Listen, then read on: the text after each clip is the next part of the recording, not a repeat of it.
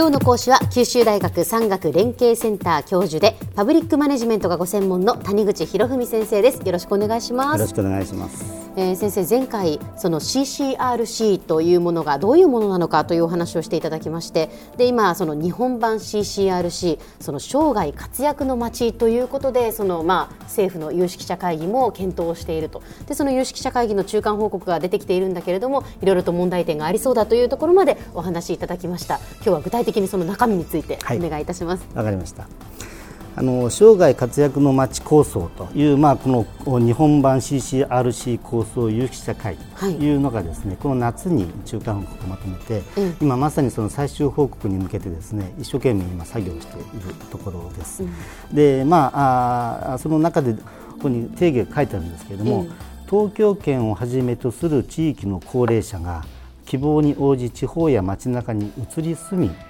そして、まあ、健康でアクティブな生活を送り医療介護を受けることができるのが地域づくりと、まあ、こういうことになってましてね、ええ、一番最初の方に要するにその移り住みというのが書いてあるんですよね。え、これまたその続きでですね地方への人の流れの促進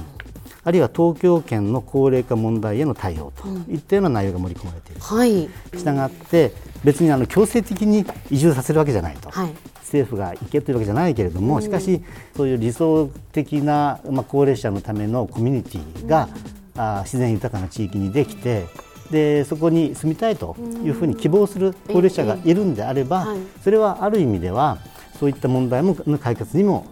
資する。それからまた地方から見てもですね介護とか、まあ、そういった業務に従事する人たちの雇用が生まれてくる、それからまあやっぱり人口が増えればそれなりに消費も増えるということで経済活動にとってもいいのではないかと。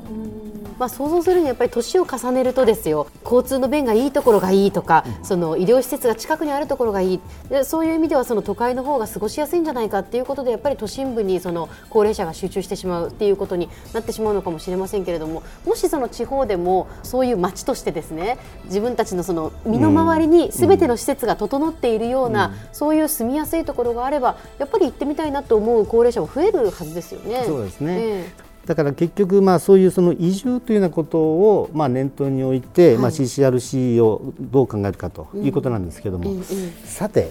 じゃあ受け入れる側の地方自治体の人がこれをどう考えるかと、あのもちろん先ほど言ったようにあの明るい面もあるんですよ、はい、だけども多分担当の人に一番最初にピンとくるのは国民健康保険の財政。要するに高齢者が来るわけですから、はい、医療費がいずれはかかるだろう。介護についても費用がかかるでここについては結局その地方負担があるわけですよね。うそうですね、はい、じゃあそのリスクを減らすためにもどうしたらいいかということが考えられる、ね、はい、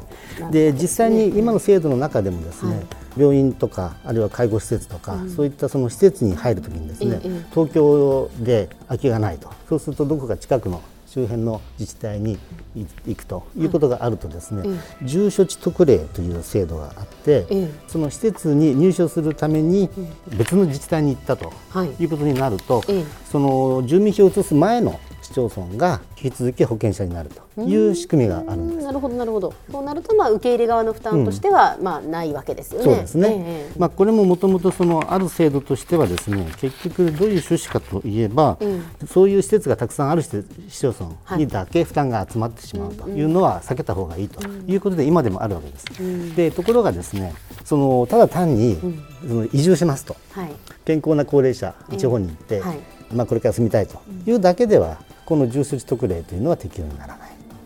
ただねこれ梅雨の住みかとしてするんだと、はい、こうしますとね、まあ、考え方としては同じことなので東京から地方に移住するのが望ましいというふうに、まあ、仮に政策的に考えるとすれば、はい、今の重症地特例のような制度を使ってやっているというのも一つの考え方ではないかなとでもそうなると今度は東京としては、自分のところがやっぱり負担しないといけないのかということで反対もあるでしょうね。あるでしょうね。えただ東京圏と東京圏以外との間の人の出入りを統計を取りますと、はい、東京から地方に行く年代というのは、一番赤ちゃんの年齢層とそれのちょうど親の年齢層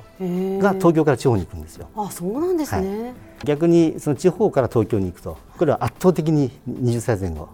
要するに進学、就職、これも圧倒的に大きいです、まあ、こういう大きな流れがある中で、その赤ん坊とかあるいは小学校中学校、まあ、高校ぐらいまでえー、はですね結局自治体の負担としてみると一番大きいのはやっぱり教育費ですよね。それからその医療費、はい、それから児童手当、まあ、こんなものが地方負担になってるわけですよね。そうすると大体その子どもの時には地方で育てて、地方がお金出して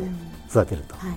それがそのそろそろあの進学 就職でみんな東京行っちゃうなるほどなるほど。でそうすると東京で仕事をして、はい、東京はもちろんそれで潤うし、え当然その税金も払うし、保険料も払うと、はい、若い人がみんな東京にいる間にですねそうやってその果実はみんな東京で落ちてる、うん、それでまあ東京もねこう大き大きくなって、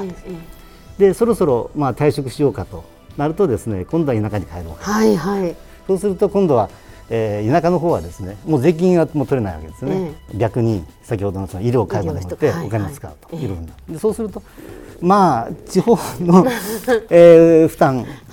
で子供を育てたのが、まあ、東京圏であの生活をしてそれでまあ生産活動をし、えー、その果実は東京に落ちた後またあの負担のかかるところだけ地方がやる。というようなことを考えてみたときに、えー、また田舎に帰ってきてほしいので、まあ、帰ってきてもいいんだけども社会保障にかかるサービスでそれについてのまあ地方負担はそっちで負担してもいいんじゃないですかという考え方は出てくると思います。で現にまあそういうことも議論されてるんですけども、まあ、なかなかそこは難しいかもしれませんが考え方としてはね、はい、まあ、つまりあの先ほど言ったこの生涯活躍の街という、このまあ日本橋 CRC の政策が移住というものを促す政策として立案されるんであればですね、はいそれを促すような形での財政支援というのは別にあってもおかしくはない。ただこれはよくあるハードを作って一時的な補助金だけ出して箱物作りをするとそういうような財政支援ではまあ従来のやり方と同じになってしまうので、ねえー、大事なことは結局その制度を継続的に運営できるというそのまあ運営のソフトの部分の財政運営なんですよね、だからそういった意味で何か新しい工夫をしてこの政策を全体としてうまく回すということは可能ではないかなと私は思っているわけですね。今日の講師は九州大学産学連携センター教授でパブリックマネジメントがご専門の谷口博文先生でした。どうもありがとうございました。ありがとうございました